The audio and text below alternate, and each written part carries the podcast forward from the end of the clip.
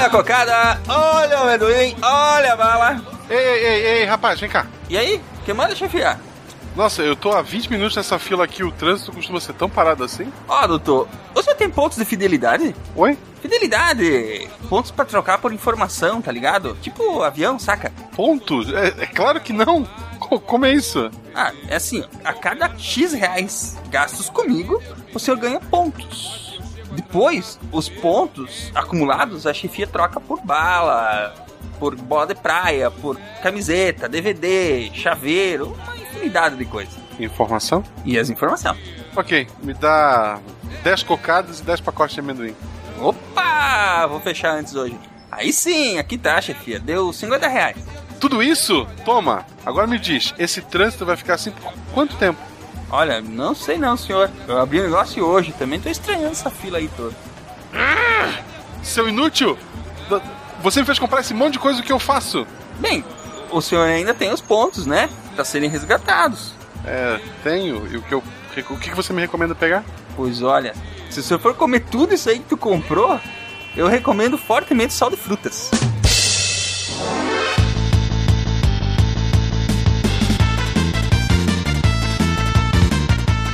Aqui é Silmar de Chapecó, Santa Catarina e com os meus pontos acho que eu vou querer aquele jogo de boxe.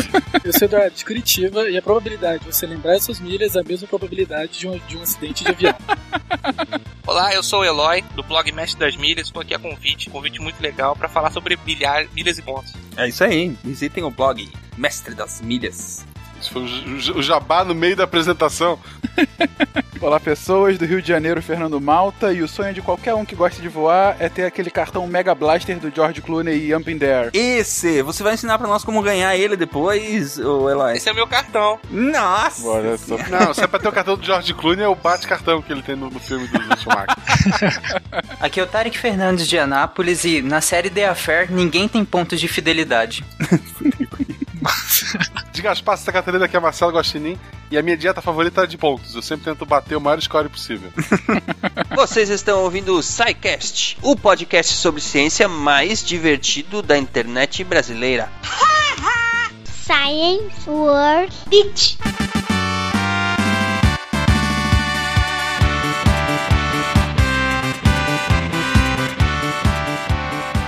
Ouvintes queridos, bem-vindos à sessão de recadinhos do SciCast. Eu sou o Silmar. E eu sou a Jujuba. Boa noite, Jujuba. Como vai? Muito bem, vamos lá.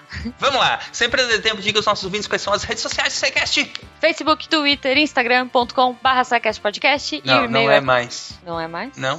Porque estreou o deviante.com.br. Como A assim? nova casa do SciCast está no ar. Olha só que chique. Vocês trocam de casa e nem me avisam. Você viu? Então, para os ouvintes que estão desavisados, o SciCast está de casa nova. Lançamos um novo portal, deviante.com.br, onde, além do SciCast, tem muita informação, muitos posts diários sobre ciência, cultura, entretenimento, tecnologia. É meio que tudo que eles sempre pedem, né? E agora a gente resolveu fazer. É um novo jeito de todo mundo curtir o ecossistema do SciCast agora de forma ampliada, né? Uhum. Ou, como diria no universo Star Wars, é o. Como é que é Universo que fala? expandido? Uni- universo expandido. Muito bom. Então lá tem mais podcasts, tem os nossos parceiros do Meia Lua Cast, que estão Uhum. publicando lá com a gente podcast sensacional sobre games Sim. e com muita informação sobre todas as áreas. Além do que, outros podcasts que estão para estrear, né, Juliana? Sim, eu tô muito ansiosa. Sim, o pessoal é o meu não projeto. É um projeto secreto. Muito bem, então visitem lá deviante.com.br. Temos lá ciência, tecnologia, games, entretenimento e muitos podcasts bacanas para vocês. Sim. É legal, Silmar, que a gente vai. Os ouvintes vão poder ler coisas dos participantes. Então, Sim. escuta o, o- eles escutam o podcast, mas um monte de gente e vai, vai poder falar lá. Tanto de ciência quanto de coisas mais pops também, né? Isso vai ser bem bacana. E eu acho que o contato com esses, com esses sidecasters, enfim, com esses podcasters, vai ser bem mais próximo. Sim, Então, os redatores do Deviante são as pessoas que colaboram com o SciCast, que fazem pautas, que gravam programas e outras pessoas também do universo do SciCast que se a marca toda por aí. Então eu É espero que vocês gostem. Tem lá todos os atalhos que vocês precisam para assinar, para visitar as redes sociais novas e tudo mais. E é isso aí, vamos adiante, porque hoje, Juliana, nós estamos na Campus Party graças ao nosso patrocinador, que é muito legal, Uhum. maxmilhas.com.br. Max Milhas, na verdade, a Maria está aqui com a gente na, na Campus Party graças ao Max Milhas. Muito verdade. Comprei a passagem dela para ir para Campus Party por causa do Max Milhas, que Tá nos vendo? ajudou a economizar nas viagens. É isso aí, gente. É muito legal. É um esquema todo maluco, é tipo um mercado livre de milhas. Ou você, você coloca suas milhas e para vender e você compra a sua passagem com as milhas das outras pessoas e eles fazem tudo na hora e é uma mágica e funciona e é bem mais barato. Não é mágica, Juliana, é tecnologia. Não. Ah, entendi. Tá bom, tá bom. O maxmilhas.com.br é um marketplace, né? Para quem quer comprar milhas de quem tem para vender milhas e de Uhum. quem quer vender milhas para quem quer comprar milhas. É, comprar passagens. Se você né? participa dos programas de milhagens é, Smiles da Gol, Múltiplos da TAM, Tudo Azul, da Azul, Amigo da Tanca, e você tem milhas e você não sabe o que fazer com elas, elas estão vencendo, você pode vender essas milhas para ganhar dinheiro, para Uhum. fazer, manter uma renda extra, né? Você Sim. que determina os valores, então é, elas valem mais do que em outros sites, lá no Uhum. Max Milhas. E se você é uma pessoa que viaja frequentemente ou está procurando passagens por um preço mais em conta, você pode comprar milhas, comprar passagens aéreas através do Max Milhas, que conecta É. quem quer comprar e quem quer vender milhas. É, às vezes você tem algumas milhas no seu cartão, mas não, não é suficiente pra fazer a, passa- a viagem. Isso. Pra comprar uma passagem. Você também Você pode, comprar fazer. mais milhas ali através do Uhum. Max Milhas. Mas também você não precisa ter milha nenhuma. Você pode simplesmente Exato. comprar a passagem aérea. O site do Max Milhas é muito legal porque ele já compara os preços de todas as companhias com os valores que custariam essas passagens Isso é, é muito bom. comprando através das milhas. É tudo automatizado. É uma, um site delicinha de, de usar. Porque, cara, eu gosto muito desse, desse tipo de, de, de tecnologia, sabe? Juntando assim todas as. Aqueles milhões de peças que funcionam nos bastidores estão ali integrados no, no, no portal do Max Milhas de forma fácil de usar. Você entra lá, você não precisa saber o que está acontecendo, se você está é, entrando no site da companhia ou usando Uhum. milhas ou não. O preço é tanto, você paga, você tem a sua passagem e pronto, acabou. É muito fácil. Sim, é bem transparente, né? Muito legal. É bem legal. E, e, cara, se você vai vender a sua milha, você põe o valor que você quiser. Exatamente. Aí a questão é, bom, Vocês enfim, vão aprender no programa de hoje que as milhas, elas, já- elas são como moedas, são como É. valor próprio, como se fossem ações das que mané Bitcoin, cara. É, que são, são, são ações, como se fossem ações das empresas que emitem essas milhas.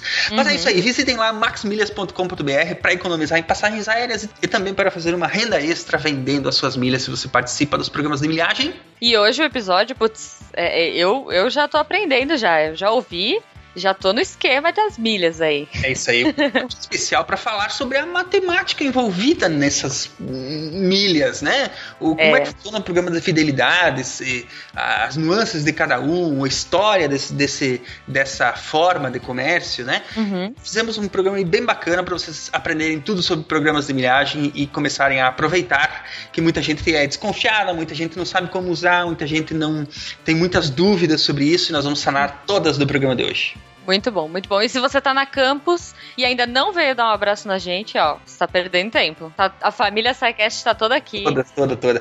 Os Psycasts na campus. Procurem lá os camisetas laranjinhas. Estamos por todo lado, estamos espalhados. E Sim. tem aí no, no post desse episódio as quatro palestras que vamos fazer na sexta e no sábado. Uhum. Então, se quiserem aproveitar, chegar lá, conferir as palestras e dar um abraço, tirar uma foto e conversar, estamos à disposição. Muito bom. Muito bem. Então é isso, Juliana. Vamos ao programa de hoje que está muito bacana. Sim. Vamos aprender tudo sobre milhas com maxmilhas.com.br. É isso aí, até semana que vem. Aproveitem Deviante, aproveitem Max Milhas, aproveitem a Campus. Até, pessoal. Até. E achem a gente.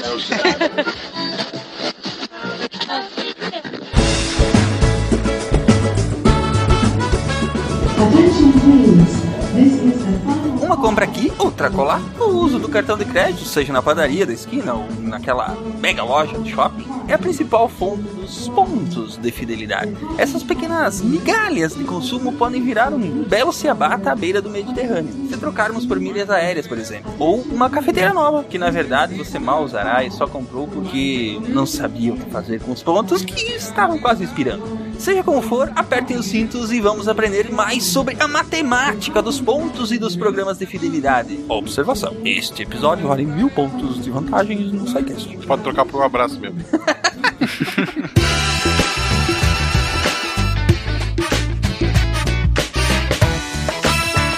Vamos falar hoje então sobre programas de fidelidade, sobre programas de milhagem e toda a matemática envolvida com esses programas. Alguns truques, algumas leis, ou vamos fazer uma mistura de disciplinas para a gente falar sobre tudo isso. Mais do que só a matemática, também fo- enfocar um pouco do porquê da existência, um pouco de marketing e psicologia, né? Sim, e história. Vamos fazer uma amálgama gigante de disciplinas para brincar com isso tudo hoje. E informar que a maioria das pessoas tem acesso e não sabem disso. A Malu ganhou um tablet com os pontos que eu tinha no cartão. Mas vamos lá, como é que foi que começou, afinal de contas, essa brincadeira dos programas de fidelidade e por que, que eles existem? É, alguns dizem que foi a Western Airlines, um programa que eles criaram lá em 1980, de chama- é, chamado Travel Pass, que eles só tinham uma rota, a rota era de Los Angeles para São Francisco, e a cada cinco viagens, a cada cinco idas e voltas, é, o cliente ele ganhava 50 reais de, de bonificação numa, numa próxima compra, ou ele poderia acumular esse valor e é, poder comprar uma passagem com esse valor que ele foi ganhando. Só que muitos não aceitam esse programa sendo o primeiro, porque surgiram programas é, anteriores e ele não é bem um programa de fidelidade como a gente conhece hoje, né? Com pontos e milhas aéreas como é o padrão hoje em dia para caracterizar um programa de fidelidade. É, então, se a gente pegar a United Airlines, é, em 1950 ele já tinha um programa que rastreava é, os dados, é, eles tinham um banco de dados com boa parte dos clientes que utilizavam os serviços dele. Em 79, a Texas International Airlines foi a primeira a criar um programa baseado em milhas aéreas especificamente, né? A United Airlines ela dava alguns materiais promocionais. Ela pegou o banco de dados, foi- criou, é, colocou várias pessoas nesse programa e foi liberando uma pontuação e essa pontuação dava direito a vários tipos de benefícios, é, como bonés, é, que os clientes poderiam ti- ganhar, né, trocar através desses pontos. Em 79, a Texas International Airlines criou o primeiro programa com milhas, que é muito parecido com o que a gente conhece hoje. Em 1981, a American Airlines criou o A-Advantage, que é considerado o primeiro grande programa mesmo do tipo, precursor de todos os programas é, de fidelidade como a gente conhece hoje, né? Um ponto só, Edu, que eu acho interessante, vocês veem que ah, essas estratégias começaram a acontecer no final do- de- da- dos anos 70, início dos anos 80, ah, e isso tem uma explicação é, é, até legal do porquê.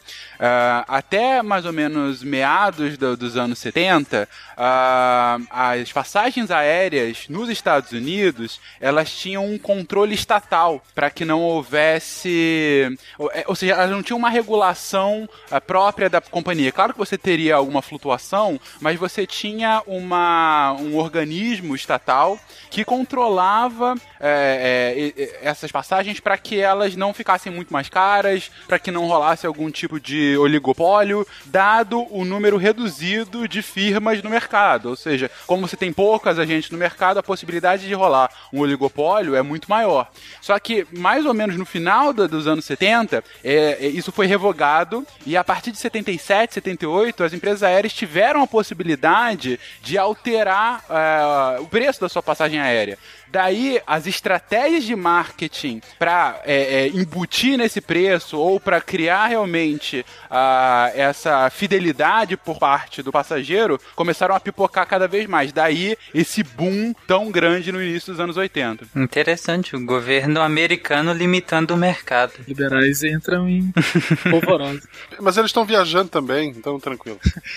Então, o American Airlines, ela, ela, ela se destacou no começo, não necessariamente por causa dos pontos, né? Ela, a- ela se destacou por ela utilizar a tecnologia é, da informação de uma maneira extremamente proveitosa. Com essa tecnologia, ela conseguiu aí juntar os 150 mil melhores clientes que ela tinha na época e incluir no programa que ela criou de vantagens, né, o A-Advantage. Então esse programa nasceu uma forma de fidelizar, de pegar esses 150 clientes e criar, e criar uma espécie de um cubinho desses 150 clientes e uma forma de fidelizar, não um cubinho inacessível, todos poderiam ter acesso futuramente, mas ele queria fidelizar a maior parte dos clientes que ela conseguia através dos registros que ela foi juntando durante vários anos, né. É, esse programa ele foi, ele teve uma, uma importância extremamente expressiva na época, ele realmente foi um divisor de águas e é, foi tão grande a comoção criada em cima desse programa que logo depois a United criou o é, MyWage Plus como resposta a esse programa que teve sucesso. A propaganda foi tão bem feita, mas tão bem feita da United que o Wall Street Journal na, na época criou a primeira reportagem é, do tipo, né, destacando esse tipo de programa novo entre aspas, porque o,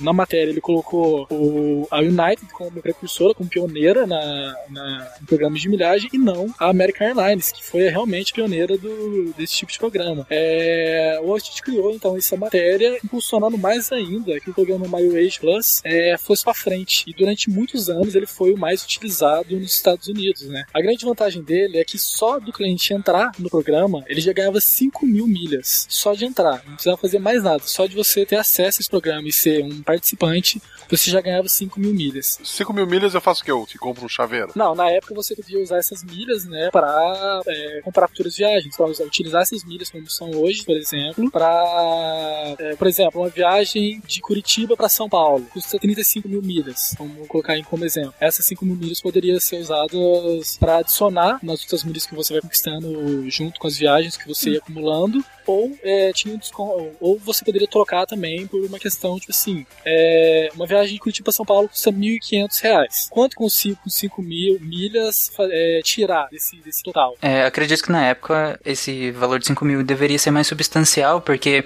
no outro programa, por exemplo, você tinha diretamente viagens, então você ganhava viagens futuras. Então, para esse programa ficar tão popular com 5 mil milhas e que não perdiam validade, aí eu acho que eles tinham um impacto mais substancial. E não, não era só um desconto numa viagem futura, entendeu? Eu acho que ele tinha um valor maior de mercado das milhas na época. Até porque, né, comparando as moedas de hoje e da época, completamente diferente. Ah, com certeza. Até porque, exatamente, né? Esse foi um dos primeiros programas. É, até eles é, entenderem como funcionava isso e tudo mais, é, eles, eles não conseguiram fazer um programa inicial que desse o maior lucro para eles. Igual, por exemplo, as empresas aéreas conseguem calcular, jogando, por exemplo, a quantidade de milhas para trocar para uma viagem um pouco mais alto, que com certeza era na época, né? Daí que é interessante, você falou em, em lucro.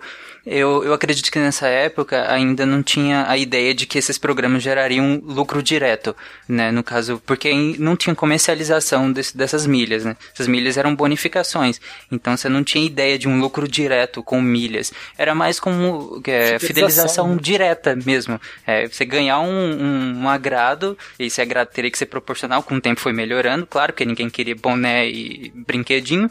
Você ganha um agrado para você, entre escolher duas operadoras que agora tem livre mercado, você escolheria aquela que te dá o agrado melhor.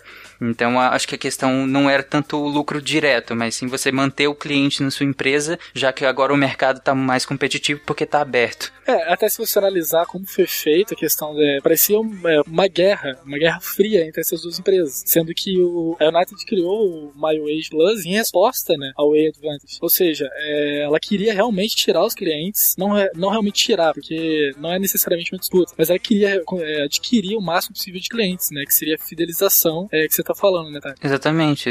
Até tirar também, mas principalmente manter os que já tem. É tipo podcast, não, não concorrem, mas não queria destruir o outro. pode ter a possibilidade de ter, tipo, os dois programas. Você pode participar dos dois programas, né? O que não é uma coisa muito boa, que a gente pode até falar mais pra frente, e não necessariamente é aconselhável. Mas é igual o Baixinho falou. É igual podcast, você pode escutar os dois, não precisa ficar só nenhum. A questão é que se você faz um trecho por um, você deixou de fazer pela outra. Aí é diferente do podcast, que você pode ouvir os dois no mesmo dia, whatever. É, mas nunca ao mesmo tempo. Ouvir um não implica em deixar de ouvir o outro. Você fazer um trecho de um implica em você deixar de fazer o mesmo trecho com a outra. A ideia de ouvir dois podcasts ao mesmo tempo seria interessante. a questão da pesquisa. Você tem uma quantidade de pontos, por exemplo, no cartão de crédito. O programa mais vantajoso da empresa é, é, aérea mais vantajosa é o que vai valer. Se, essa, se você tem uma quantidade de pontos e é tanto que é comum, por exemplo, as pessoas utilizarem a pontuação, né, os pontos da, ou as milhas no caso, para ir com uma empresa, fazer a ida com uma empresa e fazer a volta com outra, entendeu? É, mas assim, no, né, até aqui, onde a gente tá, ninguém fazia a mínima ideia do que, que era isso, entendeu? Então era uma coisa ah, bem entendi. nova. Então qualquer incentivo a mais pro cliente é, era, era uma grande coisa, porque você tinha duas empresas. Qual que eu escolho? Não necessariamente. É, se os preços forem equivalentes, você escolhe aquela que te dá um pouco mais. E aí com os programas agora você tem uma viagem a mais, agora você tem pontos que você pode trocar, por, acho que acredito que na época não muita coisa, mas era alguma coisa. Entendeu? Qualquer coisa a mais da outra já era um atrativo. Mas aí eu, eu, eu fico com, com, a seguinte pergunta, e até aí parando um pouquinho de analisar isso por parte das empresas, e eu vou pedir muito a ajuda do Eloy para responder. É, olhando do ponto de vista do cliente, que está lá de fato é, é, acha um, um, excelente novo programa, eu posso. É, quanto mais eu compro, mais eu ganho. Essa é a lógica básica de qualquer programa de linhagem, né? É, é, você está de fato é, premiando aquele o seu usuário mais frequente, aquele seu consumidor mais frequente. É, é, essa é a lógica básica. Mas do ponto de vista de um consumidor, é, Eloy, você consegue ver isso como de fato um diferencial para eu escolher marca A e não marca B? Isso vai de fato mudar a minha, a minha decisão, na, sei lá, num empate? Ou é só aquele famoso plus a mais? Aquela coisa uh, que de fato, assim, é legal ter, mas assim, impacta pouco na minha vida? Olha, olha, até hoje eu acredito que impactem muito na sua vida. Por que que acontece? Na atualidade, os programas de fidelidade eles atuam em duas frentes. Não é só na questão das milhas. É, tem as milhas e tem os benefícios elite. Os benefícios elite são aqueles benefícios que são dados aos clientes frequentes de verdade, não é? Você, por exemplo, para você conseguir chegar a, ao nível elite top de uma companhia aérea, você tem que se dedicar completamente a ela. Você não pode ficar voando com a companhia A ou com a companhia B, a não ser que você tenha muito voo e você possa, assim, dividir bastante entre as duas. Mas se você não voa muito e você quer realmente usufruir de benefícios futuros, o ideal é que você concentre os seus voos, suas milhas numa companhia só.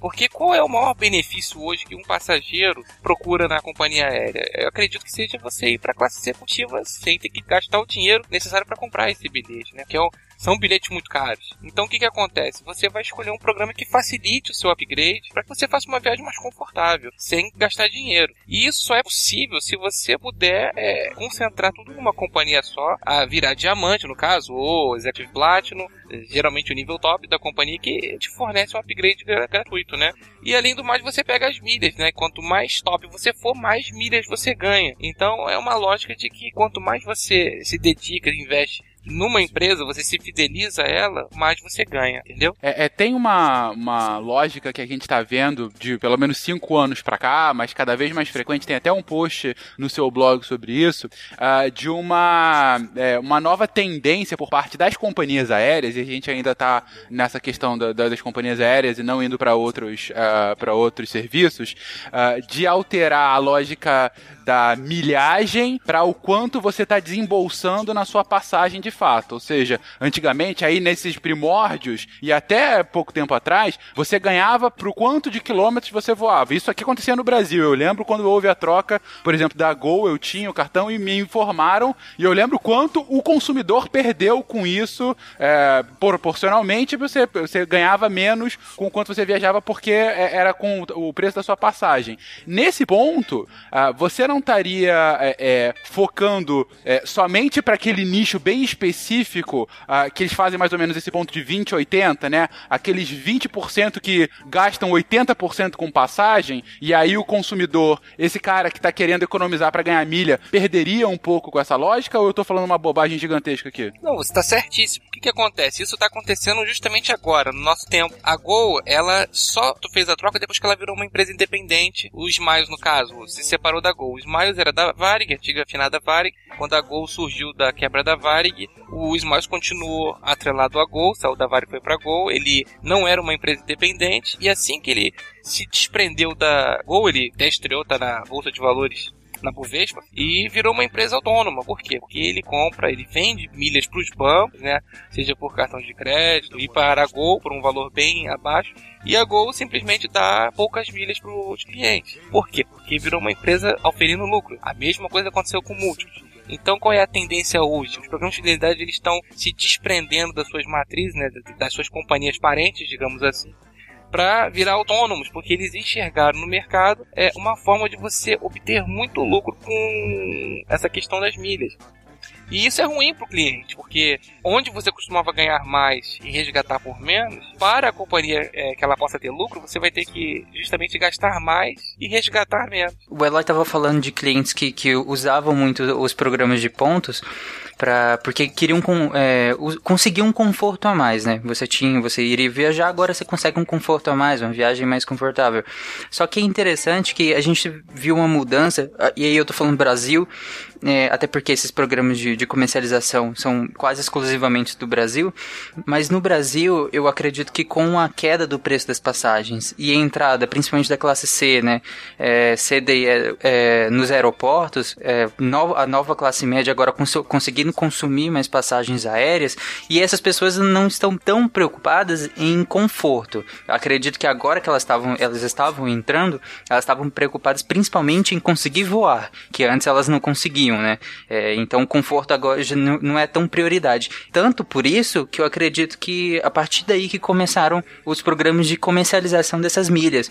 Porque agora você não está mais tão preocupado com conforto, você está preocupado em voar de fato. E se você não precisa voar, ou você não está conseguindo voar, esses pontos acabam ficando ali. Então é aí que surge o gap que, é, de comercializar esses pontos. Por essa nova massa de pessoas que estão entrando e, e conforto não é a prioridade, já que até pouco tempo nem voar eles voavam, entendeu? um grupo de pesquisadores fez é, uma pesquisa relacionada a isso que você está é, falando. Se os programas de fidelidade e vantagens que as empresas ofereciam era um tipo de motivação para a escolha inicial para por uma dessas empresas, né? E lá tem a resposta de que não, não é, não é uma coisa que o cliente leva em consideração para para tomar a escolha. Mas a pesquisa foi feita nos moldes de programa de fidelidade desse, da, da, do início, né?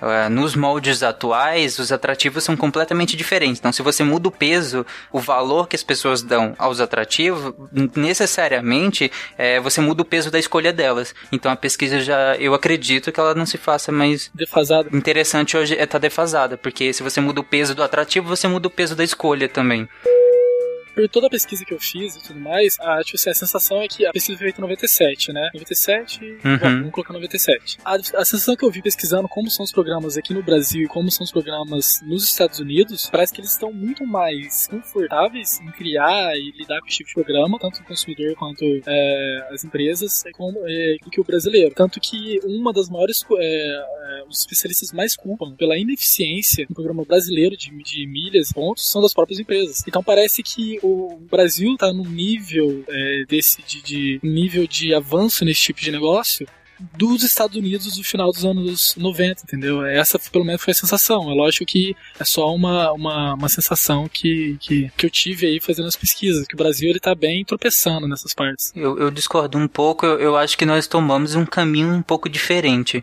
Então eu não acho assim que a gente esteja tão atrasado. Eu acho que a gente que tomou um caminho um pouco diferente. Eu acho que principalmente as pessoas têm pouco interesse. Então talvez por isso o impacto aqui seja, seja menor. Mas não sei se a qualidade é menor, mas o impacto com certeza. É que, igual o Eloy falou, né, que muitos programas talvez não sejam vantajosos para o cliente em si, entendeu? Essa, pelo menos, é, tipo, a sensação que eu tive fazendo algumas pesquisas do, de programas dos Estados Unidos é que realmente lá o cliente ele tem uma vantagem concreta, assim, uma, um benefício concreto, vamos colocar assim. Aqui no Brasil parece que o cliente não sai ganhando, entendeu? Eu posso dar um exemplo muito bom nesse caso. Nós temos hoje no, no programa de fidelidade da Petrobras, o Premia, vocês devem conhecer, né? E o Premier ele uhum. inaugurou o portal Premier Viagens. Então, por exemplo, eu, de curiosidade, eu tinha 10 mil pontos no Premier, eu acumulei abastecendo o carro, que é aquele negócio, você não tem um gasto a mais, você vai ganhar aqueles pontos lá que ele tá te dando, te oferecendo. E eu fui querer emitir uma passagem Rio-São Paulo porque na, essa ponte aérea tava cara nessa data. E eu verifiquei o seguinte, que esse portal do Premier Viagens, ele estava vendendo para você a passagem com pontos, ainda solicitava mais uma quantia extra de dinheiro. E no final das contas, é, chegava, chegava a ser engraçado, porque se eu fosse comprar na mesma companhia aérea, a passagem na ponte aérea sair, por exemplo, 300 reais. Se eu fosse comprar no Premier Viagem, ia sair, por exemplo, 5 mil pontos, mais 400 reais. e eu achei aquilo assim um absurdo. Eu até fiz um post no blog sobre isso no ano passado, 2015. Falei que pra mim isso é uma, um caso de má fé, fraude praticamente. Na Petrobras, eu não acredito.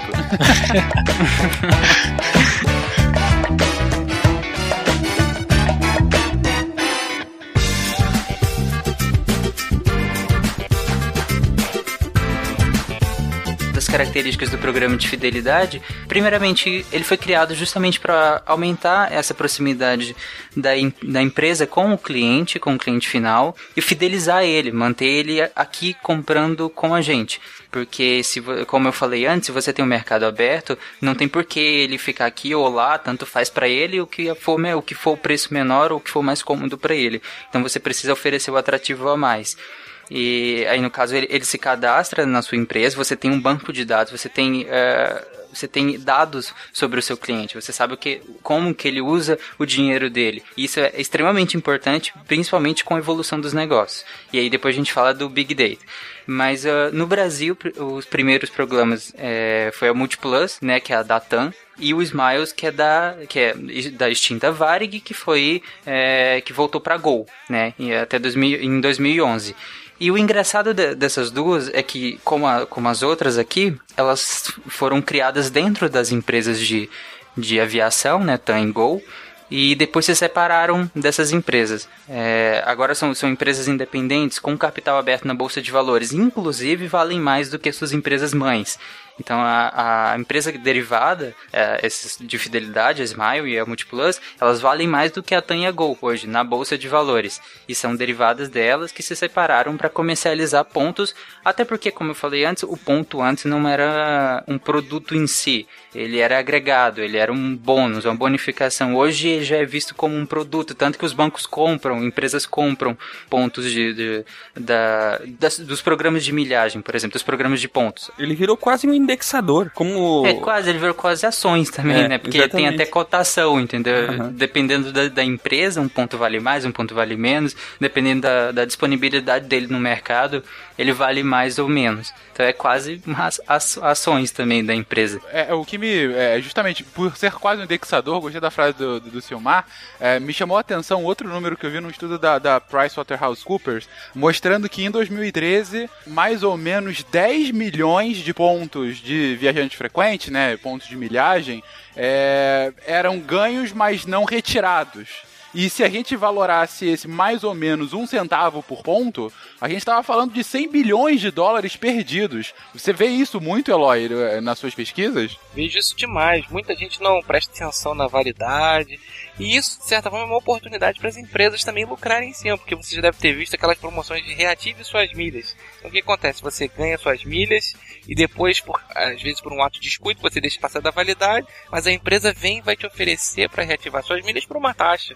Então elas ganham em dobro, elas ganham quando elas venderam para aquele comerciante que te deu as milhas depois, pode ser cartão de crédito, pode ser é, combustível, qualquer outra fonte ou a companhia aérea. Depois, aí você ganha aquelas milhas e depois ela ganha dinheiro em cima de novo, reativando as mesmas milhas para você não perder as suas milhas.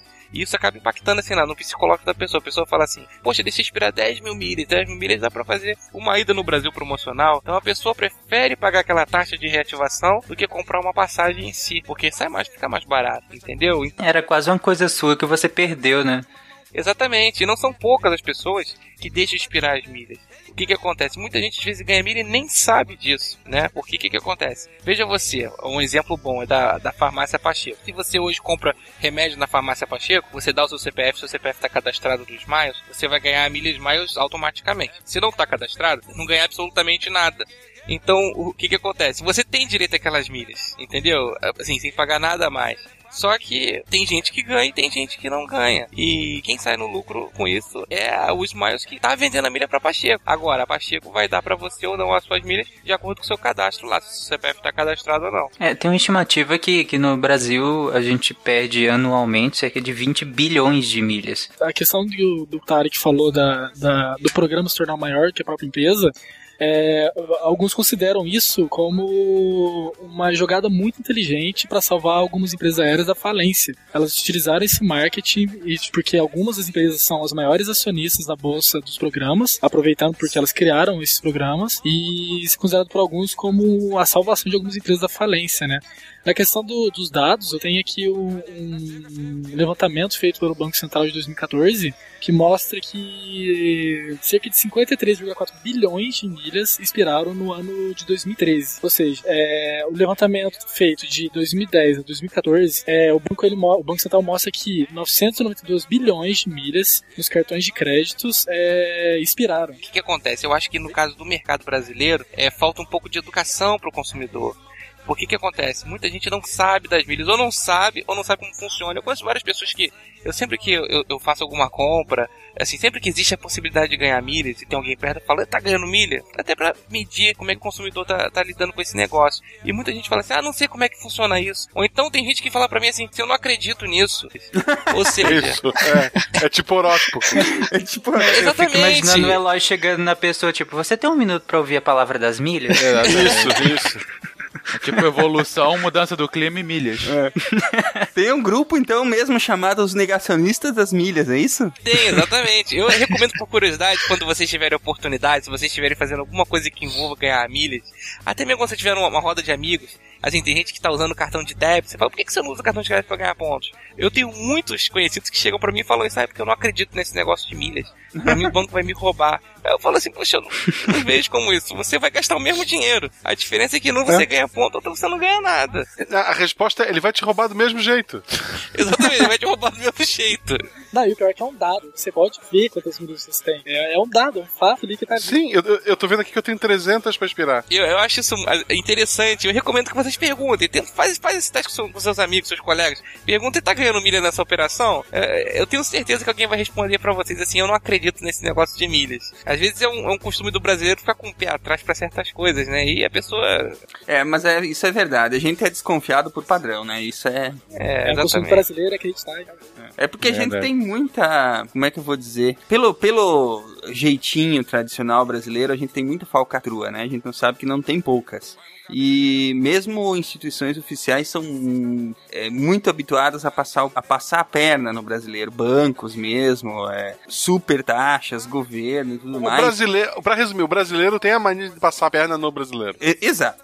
enfim, a gente, e a gente é muito desconfiado. Então eu não, não condeno completamente quem não leva fé, entendeu? Porque é uma coisa bem cultural, né, Eloy? É, exatamente, uma coisa bem cultural. E o engraçado é que essas mesmas pessoas, às vezes, que não levam fé, são, as, são os melhores clientes assim, quando você vai comprar uma passagem, a pessoa não consegue achar uma passagem por um preço bom, aí ela recorre aos sites que vendem passagem por milhas. É. Elas não acreditam no acúmulo de milhas, mas na hora de comprar uma passagem, elas vão e compram as milhas e trocam pela passagem. Isso é engraçado. Vão direto lá no maxmilhas.com.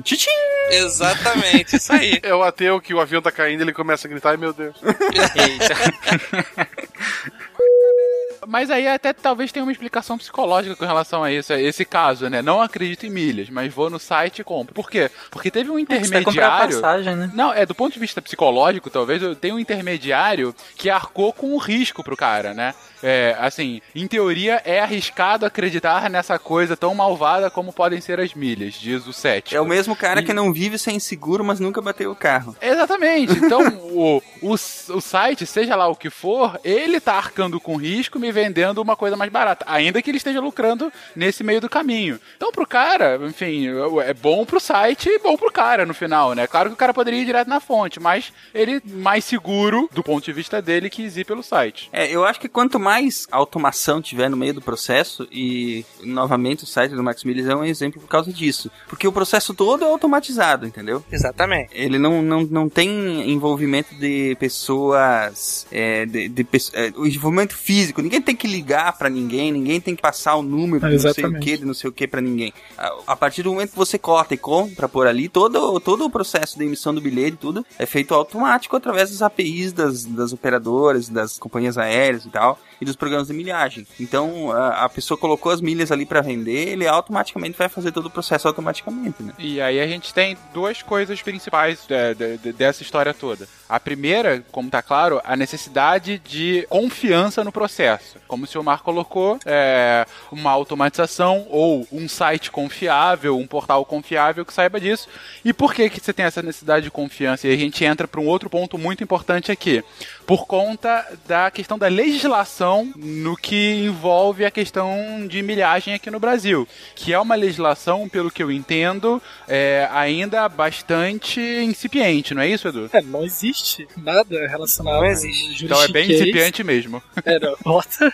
Que, assim, não existe nada no juridiquês a respeito, entendeu? Não existe uma. uma- é, as empresas usavam os contratos, é, bem claros, os, é, eram benefícios que a empresa dava ao cliente, entre aspas, só que na verdade as milhas eram da empresa. A empresa te falou assim: olha, é minha, mas você pode usar. Ou seja, se a pessoa pegasse fosse pra usar pra alguma coisa que a empresa não concordasse, a empresa poderia simplesmente proibir o processo, entrar com um tipo de, de, de jurisprudência sobre o contrato que, ela, que o cliente assinou com ela. Hoje em dia já é diferente. Hoje em dia os contratos são de maneira diferente. Na verdade, assim, não é que os contratos, alguns pode até ser, mas é que a viabilidade desse tipo de contrato, a viabilidade não é mais viável. Interessante.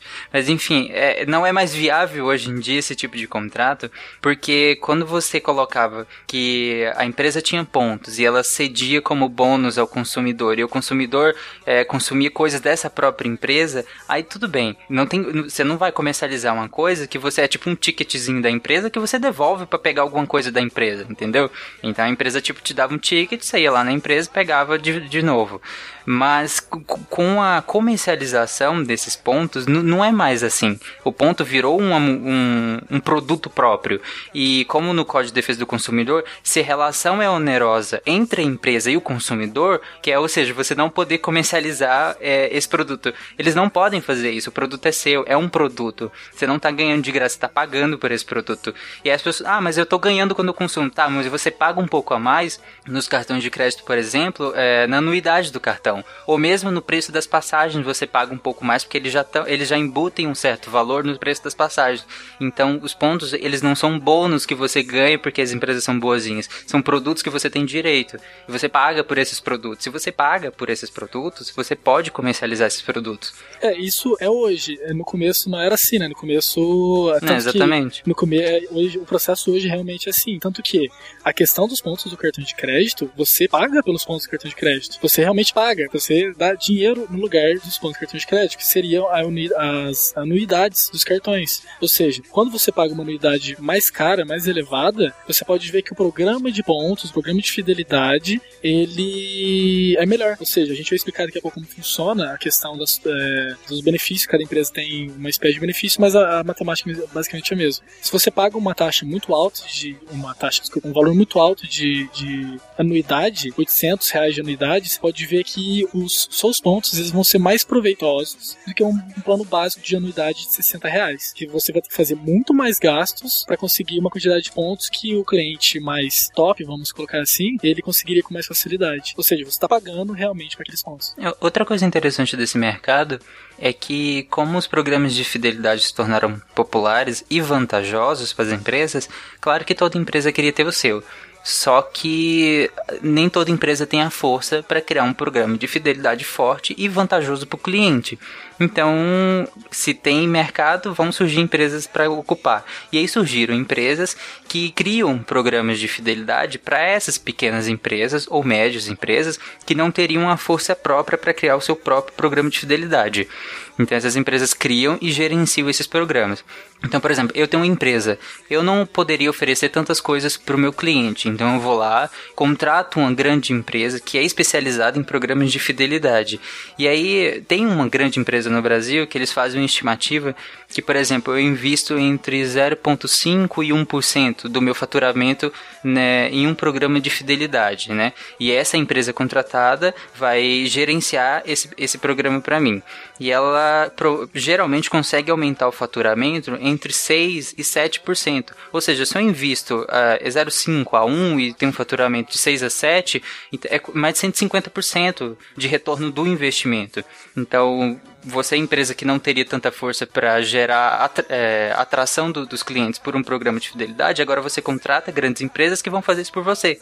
E o melhor, essas grandes empresas, elas geram dados, porque elas não simplesmente, é, o cliente não simplesmente consome isso e vai ganhando, ele precisa fazer um cadastro. Com o cadastro, vai gerando dados, dados de consumo é, gerais. E essas empresas comercializam também os dados e usam, e as próprias empresas que contratam essa grande empresa usam os dados na, nas suas próprias políticas. Então, eles conseguem ter todo um disclaimer do que, que os seus clientes preferem. E aí você vai gerir a sua empresa segundo o que os seus clientes querem. E tudo isso, é, todos esses dados coletados por essa grande empresa de programas de fidelidade. Mas no caso, essa empresa pequena não teria capacidade é, financeira de, de manter os dados dos clientes ou uma de criar realmente um programa de fidelidade? Os dois. Por exemplo, porque assim, a empresa é pequena, então se ela cria um programa de fidelidade, ela tem pouca coisa a oferecer, entendeu? Eu tenho só a minha empresa, então se eu criar um programa de fidelidade, você vai poder consumir eu, as coisas que eu tenho aqui.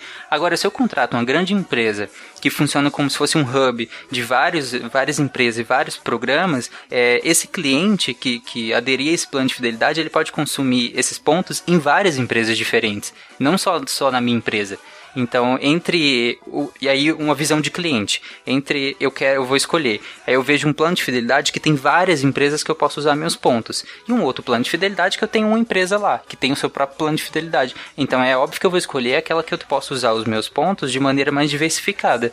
E é aí que está a força dessas empresas de, de de programas de fidelidade, essas que gerenciam esses programas para essas pequenas ou médias empresas. Aí seria uma espécie de uma rede de benefícios, né? Sim, porque você está juntando diversas pequenas empresas e grandes também, é, concentrado é, num só portal, né? Digamos assim.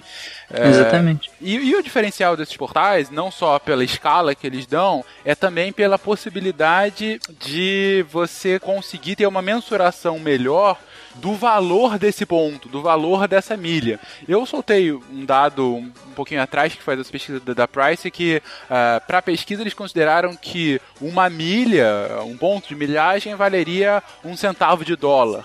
É, Eloy, é esse o valor mesmo? Porque eu também já vi em outros lugares que essa poderia ser às vezes um centésimo de centavo.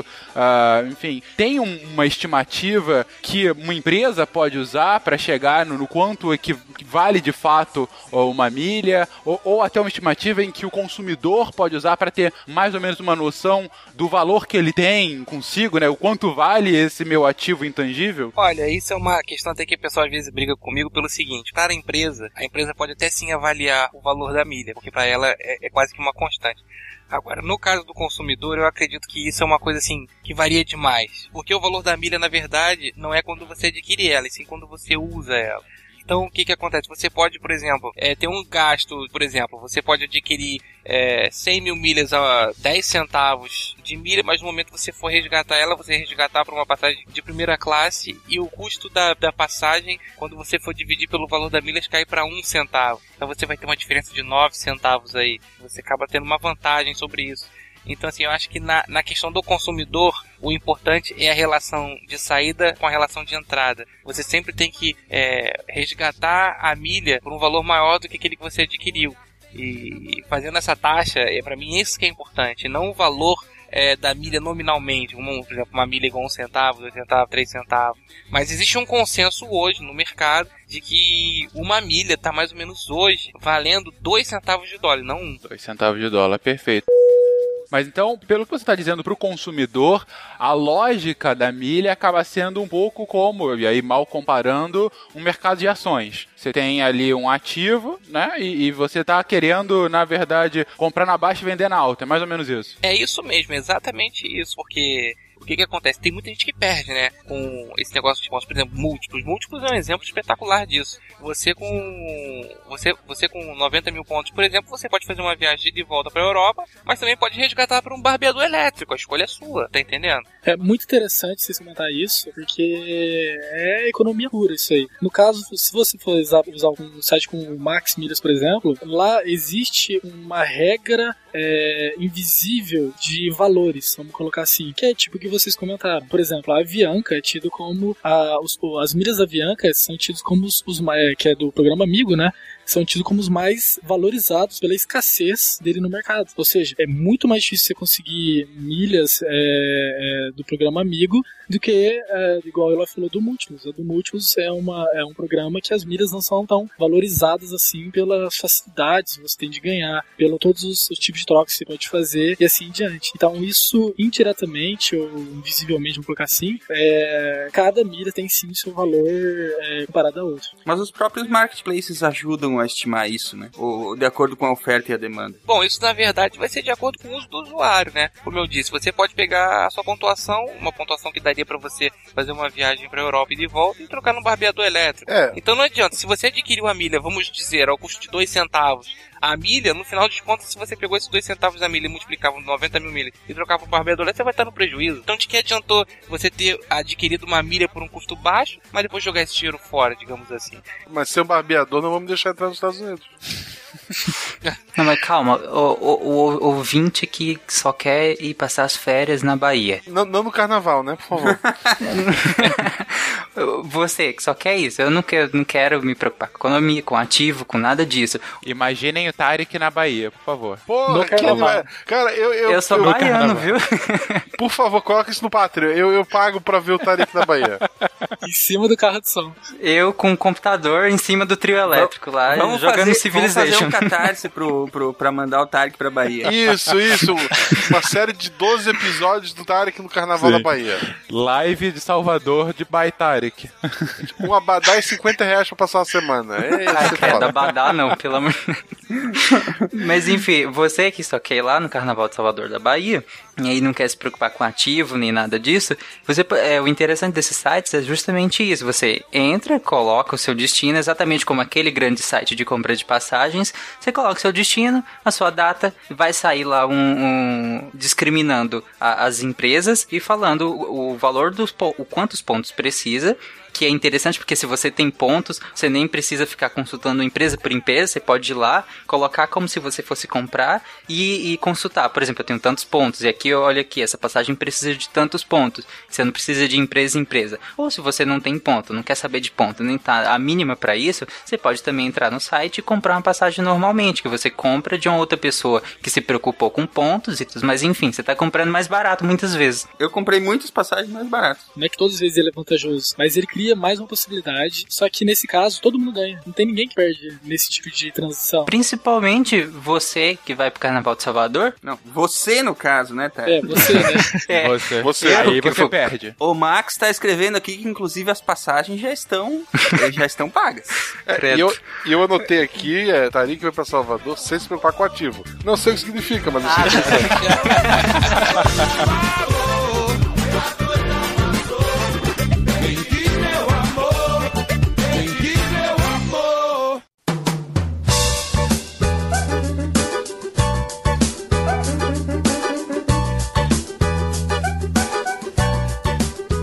É interessante quando você vai comprar passagens mais em cima da hora, que geralmente é aquelas que estão mais caras, ou para lugares que são muito cotados, que são as passagens que estão mais caras também, lugares turísticos ou, ou passagens muito em cima da hora. Geralmente, nesses casos, fica mais barato com milhas do, do que comprar diretamente na empresa. E lá no site ele te mostra lá o valor que tá na empresa para aquele dia e horário e o valor com as milhas e o valor em milhas também. Tem passagens que chegam a custar mais que o dobro do que se você fosse comprar, é, fazer todo o trâmite na Max Milhas. Ou seja, você vai conseguir ir, sobrar dinheiro pra comprar o Abadá e ainda é, ter dinheiro pra ficar todos esses dias. De tão econômico que fica o processo, entendeu? Mas aí, gente, é, dois pontos é, para pegar aí de- dessas últimas falas. O primeiro que a gente está concluindo é, ok, ah, o Eloy colocou muito bem que é, é a- no, em geral, um ator racional que quer maximizar é, essa sua lógica de milhas vai tentar comprar na baixa, vender na alta e ótimo fazer o maior lucro possível em serviços.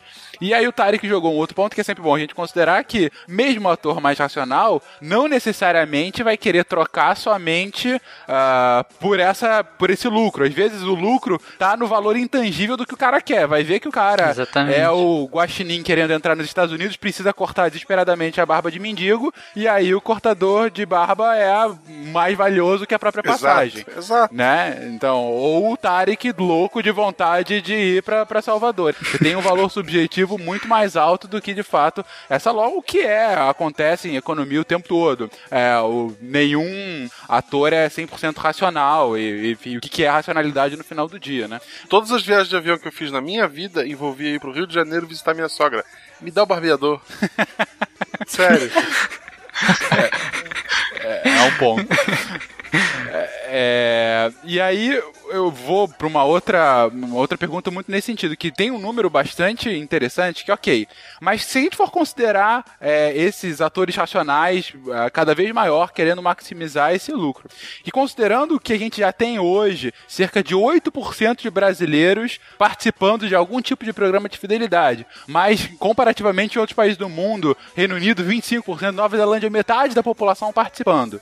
Aí eu pergunto para todos vocês, vocês acabaram de dizer que o Brasil hoje não tem uma regulação no que tange a programas de milhagem. Mas a gente está falando aí de ativos econômicos, a gente está falando aí de uma parte expressiva da população. Vocês acham que num futuro próximo pode vir algum tipo de regulação nesse sentido? Nem que seja de taxação, porque esse é um outro tipo de assunto recorrente em artigos. Como é que é feita taxação de milhagem? Aqui no Brasil a gente ainda não tem isso. Mas será que, já que hoje está tá sendo até Netflix enfim, tirando dinheiro até de pedra. Então, nesse ponto, vocês imaginam que uma legislação nesse sentido é algo que pode vir a acontecer no Brasil num futuro próximo? Eu acredito que não, porque eu acho que não tem tecnologia suficiente o governo para fazer isso.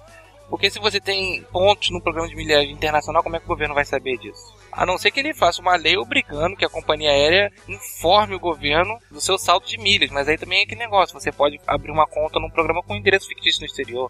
Eu acho isso muito complicado. Eu sei que os Estados Unidos ele taxa sobre as milhas, mas uh, nos Estados Unidos o controle é muito rígido, muito maior sobre isso. Agora, assim, o Brasil pode até tentar fazer, mas eu não vejo muito assim, eu vejo mais eu, é, um ambiente muito caótico para você tentar controlar ou regular isso no Brasil no momento. Não vejo isso pro futuro próximo, não. Mas eu acho que uma hora ou outra vai, ser, vai se fazer necessário, né? Enquanto 8% é, é, é bem baixo, na verdade, mas quando se tornar um 25, um 50, vai chegar num ponto que o caos não se sustenta. Tem outro fator também, né? O que, que é a milhagem? O que, que é a fidelidade, se não um troco, digamos assim? Você está recebendo algo que você já pagou, então você vai taxar a si próprio. Eu não sei como é que ficaria a questão constitucional nisso. É, e fica taxação sobre taxação, porque você já taxou a primeira transição. Já foi sobretaxado sem existir legislação, vai ser uma terceira taxa. Por isso que eu tô falando, assim, é, assim é, é, um ponto muito assim, pelo menos de acordo com a lei brasileira, é muito discutível, porque a nossa Constituição proíbe a, a dupla taxação. Então, você quando compra uma passagem, você já está sendo taxado. Tá? Aí você vai ser taxado de novo para receber uma coisa que você já pagou. É, é, muito esquisito isso, né? Então tem que, tem que ver, né? Se bem que no Brasil, você quando importa algo, você paga um tributo em cima do outro, escalonado aí também. Eu te dou um caso fácil de, de dupla, tripla, quádrupla taxação, que é muito recorrente, é a questão de lata de alumínio. Vocês sabem, a lata de alumínio aqui no Brasil, a gente tem uma reciclabilidade de cerca de 98, quase 99% das latinhas são recicladas. É o maior Sim. país, é o país que mais recicla a lata de alumínio no mundo. É, uhum. E para você revender a taxa de alumínio, a lata de alumínio reciclada, você tem que pagar um novo tributo. E o que defende a associação, a Abra Latas, né, da Associação de Latas, é justamente, olha, eu já paguei o tributo quando eu produzi esse alumínio no primeiro momento. Eu estou reaproveitando, na verdade está havendo uma dupla é, tributação. E como o alumínio tem uma, um alto grau de reciclabilidade, essa latinha pode ser reciclada de novo, de novo, de novo, e a cada vez ela vai pagar mais um tributo.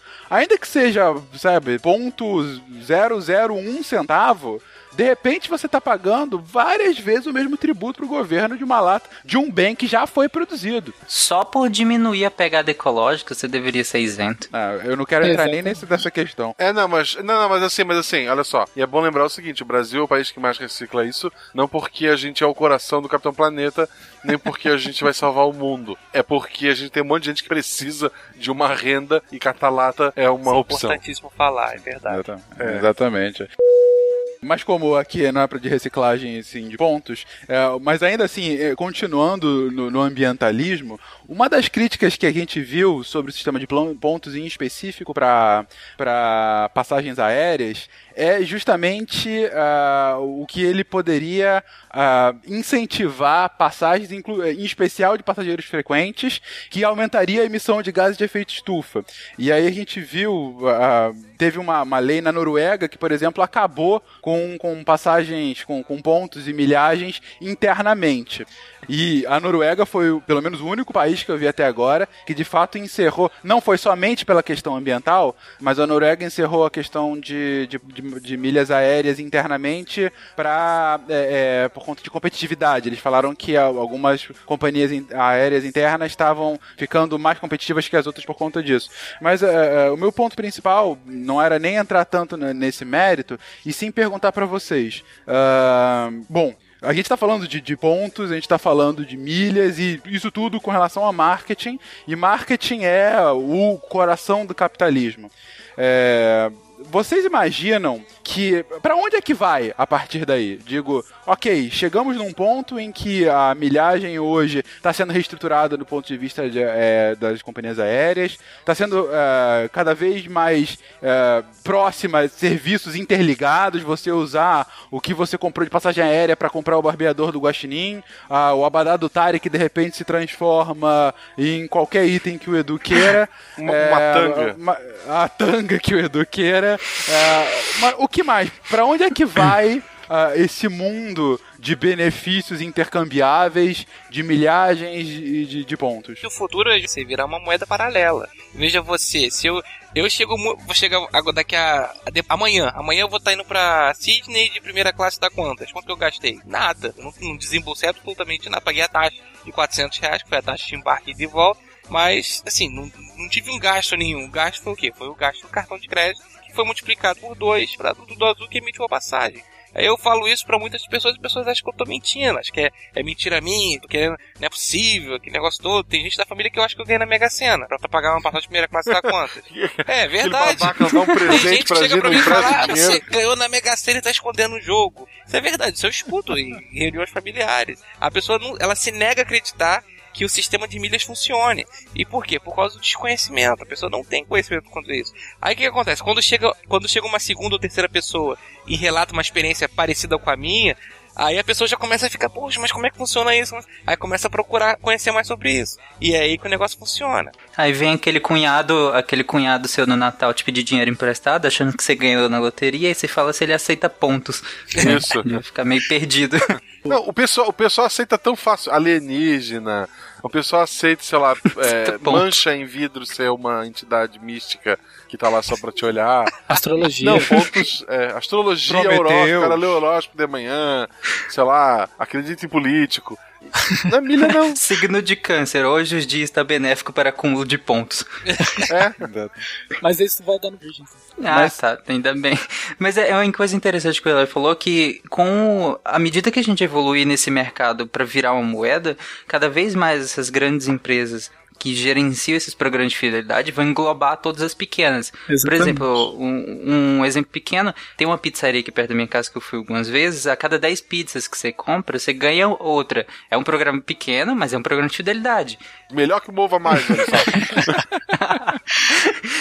Então, assim, essas pequenas empresas, é um exemplo besta, mas essas pequenas empresas, elas não se sustentam com, com, o tempo. À medida que isso for virando moeda, não tem mais fidelidade atrativa nessas pequenas coisas. Vai virar uma, uma moeda e é claro que você vai querer trocar por, é, por moeda, a não ser que você dê um valor subjetivo maior àquele produto. Então, mas é interessante, até a gente volta à pergunta lá, que. Ah, é, é, isso vai ser taxado, o governo vai se intrometer, aí eu acho que é um outro ponto a favor de que vai. Por quê? Porque cada vez mais isso está se tornando uma moeda, uma moeda real, é, de valores é, é, fáceis de, de, ser contabilizados. Por exemplo, o, as trocas do Maximilha tal qual você pode trocar o dólar por um real ou vice-versa, você pode trocar uma quantidade de milhas por uma quantidade de valores em real, entendeu? Então o, o governo vai querer, vai querer é, tentar pelo menos regularizar esse tipo de coisa. Acho que não vai passar em branco, entendeu? Pô, já pensou? Tu, tu, tu comprou o político para ele votar na tua emenda, ele gera pontos pra te comprar um, um outro deputado. É, mas eu, eu, eu, coloco outro ponto. Será que vai ser vantajoso continuar com o programa de depois que o governo se intrometer nisso? Porque a gente não sabe como que o governo vai se intrometer nisso, né? É uma, é uma imprevisibilidade muito grande. É, aí, justamente para sumarizar esse ponto final, então, a gente tem, por um lado, do parte do Brasil, vocês veem como um futuro a simplificação e, mais do que isso, um maior entendimento por parte da população dos benefícios uh, de, de programas de, de pontuação e de milhagem. Uh, e por outro lado, essa integração dos programas como um todo, gerando no limite uma, uma outra espécie de moeda, uma moeda paralela, uh, mas com um valor real, podendo inclusive despertar a ânsia do governo de taxação. E aí vai, vem a pergunta: mas até que ponto isso é vantajoso, dado que o, o sucesso dela era justamente por funcionar quase que numa livre concorrência só pela mão do mercado? Bom, eu vou, vou dar três dicas, eu acho que são as três dicas mais importantes. A primeira é. Ganhe na loteria. Case com alguém que trabalhe lá. Na, na é, se você casar com alguém da companhia, você viaja de graça pro resto da vida, né? Nos Estados Unidos existe. Exato. o pessoal fala assim: marry me and fly for free. É, a, a, esposa do, do, Lito conta que certa vez ela queria uma, uma. uma torradeira, eu acho, que não encontrou no Brasil. Ela foi até o aeroporto, pegou o avião, foi para os Estados Unidos, comprou a torradeira, voltou. Sim, Só. é passagem. É que eles chamam de D3. É a passagem é, gratuita para os funcionários e familiares funcionários. Mas voltando às dicas do programa de fidelidade, o, assim, a dica mais importante de tudo é, independente se você é, é fiel ou não a um programa de fidelidade, é sempre acumular os pontos. Por exemplo, você vai na, na farmácia, está comprando remédio, você pode não ter Smiles, mas vai lá, abre a conta do Smiles que é gratuita e acumula os pontos do Smiles. Mesmo que você não pretenda usar, nunca deixe é, um ponto ficar assim inútil, né? Digamos assim. Sempre que você tiver a possibilidade de acumular pontos, você deve acumular esses pontos. Por, uma, por menor intenção que você não tenha de usar ele no futuro. Mas é bom ter. Aquele negócio, é melhor ter e não precisar do que precisar e não ter. É, essa é a primeira dica que eu dou. A segunda é justamente utilizar as promoções combinadas para você ganhar mais pontos. Vamos supor, se você está com 10 mil, 20 mil, 30 mil pontos no cartão de crédito, por exemplo, a Tudo Azul está fazendo pontos em dobro, os Miles ou a múltiplos. Você aproveita dessas promoções para dobrar o seu número de milhas. É claro que nesse caso, quando você passa do cartão de crédito para o programa de fidelidade em si, você vai mudar a data de validade das suas milhas. Então é, e também está sujeito à disponibilidade do programa. Então nesse caso é, é necessário um estudo prévio para saber se você tem alguma intenção de viagem, pelo menos no próximo ano. Tá? O Ipiranga ele oferece para você mandar não sei quantos lotes de botar aqui 40 mil milhas por múltiplos e você pega 20 de volta. Então você não, não fica assim descoberto. Você manda uma parte, você produz milhas no múltiplos por um valor abaixo do que se você fosse comprar essas milhas e ainda ganha um, um residual no Ipiranga de volta, se você quiser usar combustível ou eventual outra coisa. É, então a segunda dica é justamente essa: você combinar a promoção. Inclusive no Mova Mais, se eu não me engano, esse, nesse início de ano, os seus exercícios físicos você ganhava Contava ponto dobrado. Aham. Uhum. Ô, oh, beleza, eu tô, eu tô fazendo exercício todo dia, menos os dias que tem gravação. Eu, eu tô gravando todo dia pra não ter que fazer exercício. Isso, e a terceira dica é justamente é porque é, a primeira dica é na frente de você nunca perder a milha, né? A segunda dica é na frente de você acumular as milhas, é, em dobro, triplo, assim, se aproveitar das promoções combinadas. E a terceira dica é na frente do resgate. Porque o resgate, você volta e meia, você deve estar vendo no múltiplos, tem um saldão de pontos, né? Que eles te dão 30% no valor da, do que eles estão realmente cobrando. É você resgatar os valores reduzidos. Por exemplo, a, a Air France, KLM, elas todo mês elas fazem uma promoção de milhas reduzidas com 50, 25% se emitir passagens. É, todas as companhias aéreas elas têm um período de é, milhas promocionais e que o valor pode chegar até metade do custo normal de emissão. E hoje em dia, com os miles e múltiplos, você, eles têm parceria com os portais de compra. Caso o seu desejo seja comprar algum produto né, com as milhas, você tem aquele chamado saldão, né? Que teve agora do Múltiplos, né? Que fez 30% de desconto. Se você for comprar um barbeador elétrico, em vez de gastar 100 mil pontos, você gasta 70 mil pontos. Então você acaba ficando com um pouco mais de milha. Então são essas três, três dicas que eu dou.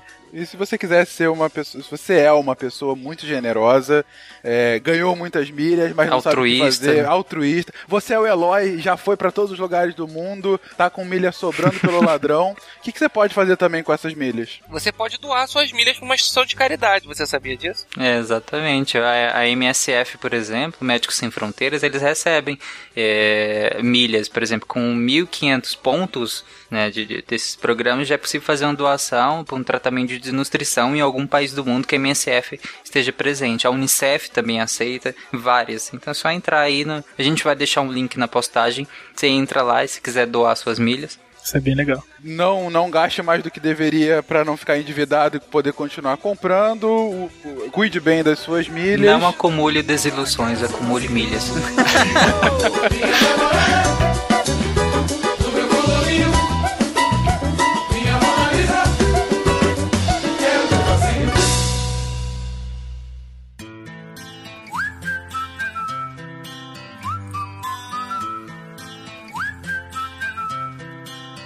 Can you blow my whistle, baby? Whistle, baby, let me know. Girl, I'm gonna show you how to do it, and we start real slow. You just put your lips together and you come real close. Can you blow my whistle, baby? Whistle, baby. Here we go. You have new mail. Oh, oh, oh. Sejam bem-vindos, cientistas de fim de semana, moral de recados do SciCast. Se você quer receber seus recados, e-mails, comentários, todo tipo de feedback, além de viagens no tempo. Eu sou Marcelo Guaxinim, Eu sou a Fernanda. E eu sou a Jujuba. Como assim viagem no tempo, Guax? porque nesse momento a gente está no passado, mas enquanto os ouvintes estão ouvindo isso, a gente está na Campus Party. A gente está em São Paulo. Bom, eu tô sempre em São Paulo, mas sim, estamos em São Paulo. Eu nunca estou em São Paulo, então, ei, estamos em São Paulo.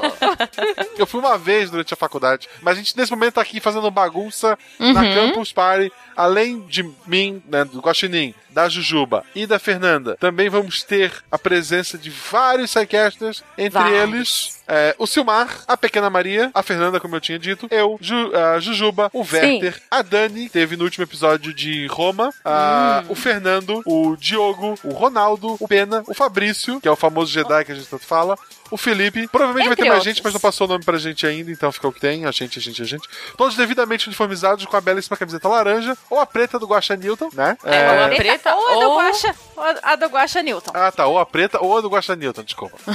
eu não sei que camiseta eu tenho, na verdade. É, ah, você tá recebendo as suas camisetas. Não, Eu- como não? Ok, ok, sem spoiler, sem spoiler. Eu quero saber o que tem naquela caixa. Eu sei porque fui eu que arrumei, então eu sei muito bem o que Olha tem só, lá eu vou fazer um unboxing bem bonito. Bem... Aquela na verdade, caixa gigante, gi- Ah. gigante. gigante, tem duas camisetas. É. Não, não tem só duas camisetas. No momento que você está ouvindo esta leitura de e-mails, provavelmente eu já postei no YouTube ah, eu abrindo essa linda caixa que eu estou recebendo, então, com muito carinho da Fernanda. Uh, para encontrar a gente da! Campus Party é muito fácil, é só procurar o pessoal de Laranja, ficar de olho nas redes sociais, tanto no perfil Uhum. do SciCast, quanto no perfil dos SciCast, eu vou estar lá tweetando igual um maluco enquanto eu tiver bateria. A Jujuba, Fernanda também postando foto e comentando Sim, e falando. Faremos a maior cobertura vista na face deste planeta. É isso aí, gente. Eu estarei lá a partir de terça-feira já. Quer dizer, eu já estive, né? A gente, tá, a gente já tá aqui e já é sexta, né? Ai, gente, É. eu- Aham. esse negócio de viagem no tempo me confunde. Se o avião ninguém caiu, a gente tá lá. É, isso. Não, eu, eu es- já estive na terça, na quarta, na quinta. Estamos hoje, estaremos amanhã. Ok. Isso mesmo. O principal que a gente vai ter lá é. O que, que é isso, Fernanda? Ah, é algo, é uma surpresa para todos os nossos ouvintes. Na Nossa. verdade, é uma batalha musical. Caraca, Se tiver isso. Just Dance, né? Porque a gente espera que tenha, como na última, Uhum. da- na última campus. A gente vai fazer uma batalha musical entre alguns integrantes do SciCast. Então nós já estamos nós já estamos se preparando, fazendo um treino assim meio acelerado. Uhum. É, já escolhemos algumas músicas. O pessoal inclusive pode votar lá no Twitter qual música que gostaria de ver a gente dançando lá no Just Dance. Nós treinamos bastante Uhum. nos últimos meses. Estamos afiadíssimos. Vamos ver quem vai ganhar. Batalha entre Fernanda e Jedi. Nossa. Batalha entre Werther e Fernanda. Batalha entre Marcelo e Maria. Exato. Batalha Olha entre só. Jujuba e Silmar. Caraca, Eu- Gente, Eu não, vou pra- e tem um. Eu vou pra essa batalha da mesma forma que eu vou pros cast, sem me preparar. Eu não tenho que ensaiar. Ai, que susto, eu achei que fosse pelado. Melhor. Também. A Maria já escolheu a música dela. Marcelo, fica tranquilo que é só seguir o som. Se for galinha pintadinha, eu sei. Galinha não, não é. Pitadinha. Galinha pitadinha. Eu posso falar qual é? Pode falar? É Pode. aquela Starships. É o nome da música. Ela ama aquela música e ela vai dançar loucamente aquela música. E se ela não ficar com vergonha, né? Ela vai ganhar lindo, né? Do, do Guache. E ao som de Starships, por favor, Jujuba, o que mais a gente vai fazer na Campus Party? A gente vai dar palestra, né? A gente vai trabalhar, né? É, é. A gente meio que vai palestrar aí, pelo que eu fiquei sabendo. São quatro palestras nos dois dias, sexta e sábado. Então hoje, se você está na campus, venha ver as nossas palestras. Hoje, sexta-feira, 29 do 1, às 21h15, eu e o Silmar vamos falar sobre monetização para mídias sociais. Então o título, o título é bem bonito, chama Construindo o próprio futuro. O desafio da monetização tomada pelas próprias mãos. A gente vai estar lá no palco de criatividade. Uhul. É, você viu que chique? Que chique. É, na Quem é que verdade, deu esse verdade, título? é o Silmar. Ah, só podia. É, tá, só tá podia. tão, tá tão elegante, né? Tão chique. Sim, nem parece Cara, que foi ele. mas, né? Bom, na real, o resumão é que a gente vai falar de publicidade para podcast, a gente vai falar desse mercado, a gente vai falar como é que tá, e enfim, é bem interessante se você for, se você for um curioso, se você quiser ter um podcast ou fazer um podcast ou ver como é que as coisas funcionam, vai lá que a gente vai falar sobre isso. E às 22h15, o Silmar e o Guacha vão fazer a palestra Mudando o Futuro, Transformando Ciência em Entretenimento. Vai ser lá no palco Ciência. Fala aí, Guacha, como é que vai ser essa palestra? Então, primeiro eu vou ter que. é, essa palestra abre comigo sozinho, fazendo um mini stand-up. Já tá aqui ensaiadinho. Você vai estar de Ai, ai.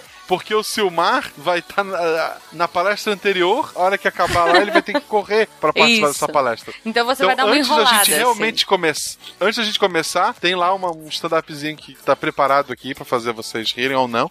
É, e se o Silmar não aparecer, eu toco a palestra sozinho, porque as falas dele nessa palestra eu que escrevi também. Então tá tudo certo. Ai, ai, ai. Mas a gente vai- Mas como Mas a, assim? gente, mas a gente vai falar basicamente é, dessa ideia de transformar o ensino de ciência em uma maneira divertida, no slogan do SciCast. É, mostrar que tu pode ensinar ciência sem ter que ser aquela coisa chata, maçante. E, e a minha experiência é mais voltada para a área de educação, é mais o, o foco que eu vou estar dando, mas ela serve para todo mundo. Eu prometo que não só eu vou ensinar a fazer a ciência divertida, como a ideia é ter uma palestra divertida também. Pô, Hum, demais. que legal. Eu espero que eu, Eu vou consiga estar lá correr. assistindo. Ah, eu quero correr pra ver É, também. revezamento então, quarto- espera, aí, quatro tá por enrolando cem, o né? stand-up, cara.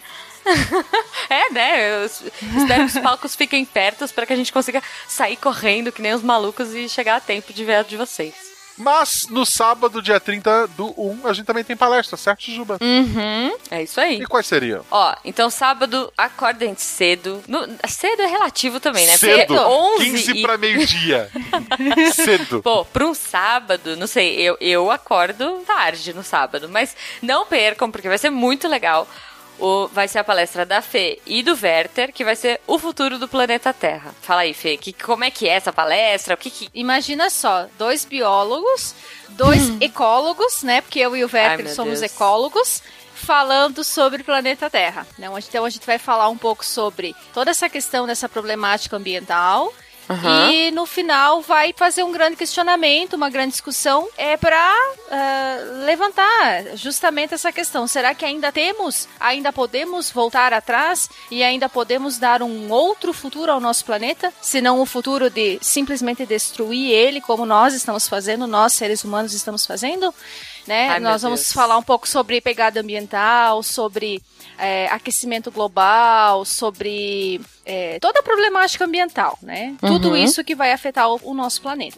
E aí a gente vai saber se no final vai ser um. um- se o último slide final for o do feliz? Oli. É, se o último slide for. Eu, eu- eu vou tentar. é, vou tentar hackear o- a palestra de vocês pra ver antes do final, pra ver se vocês vão pôr um Ah. slide do Oli e se eu vou ficar desesperada.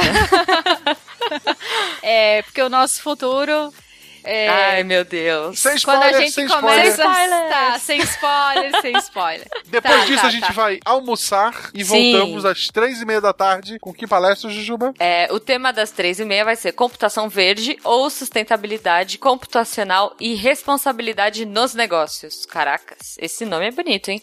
Computação verde. É tipo plantar um. É- Computador é como- verde, plantar será? grama no, no, no teclado? É como usar Deve o seu ser. gabinete como vaso, deve ser um esquema desse. Deve, deve ser um workshop. Deve ser bem legal, gente. Olha, o Diogo e o Ronaldo.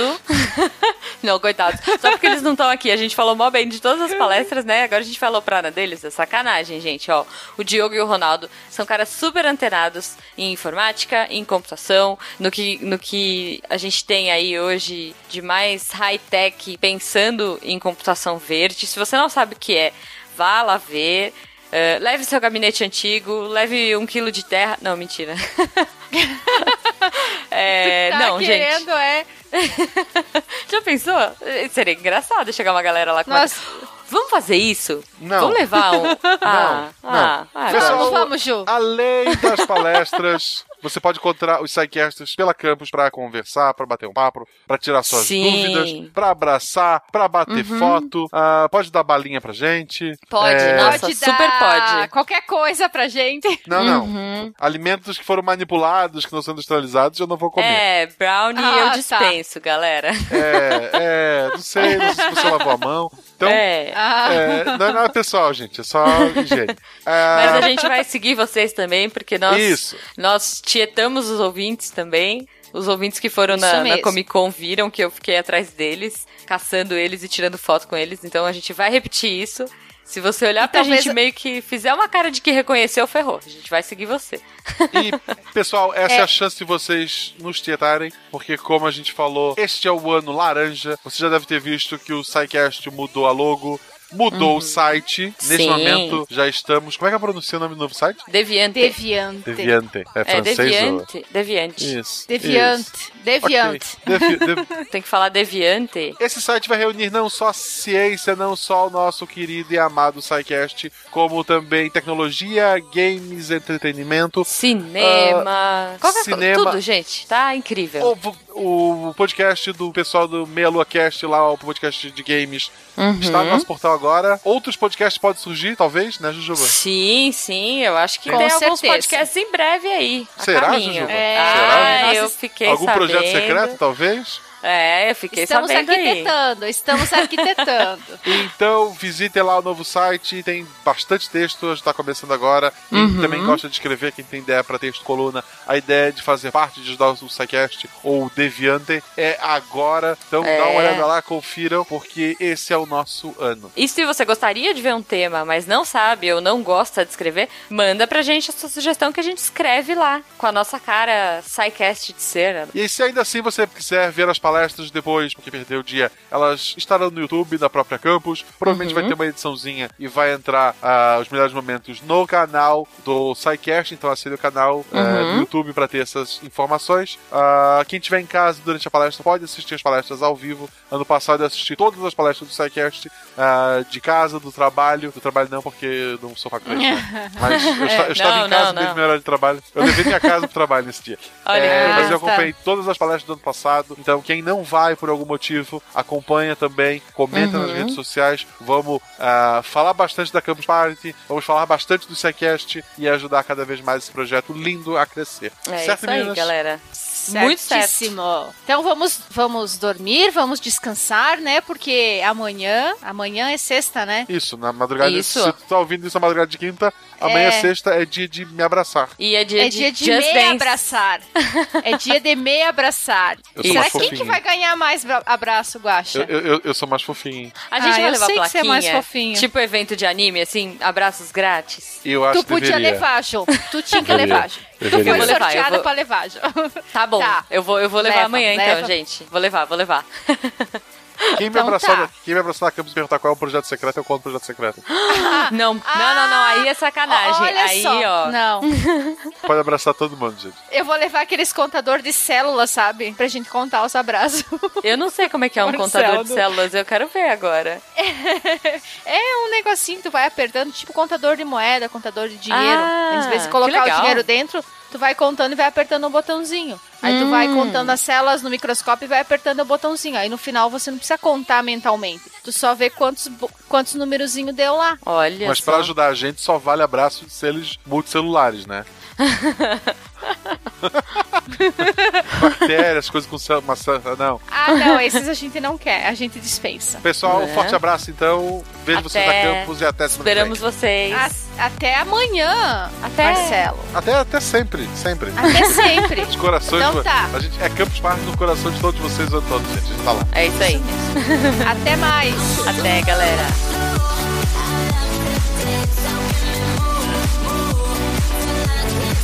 down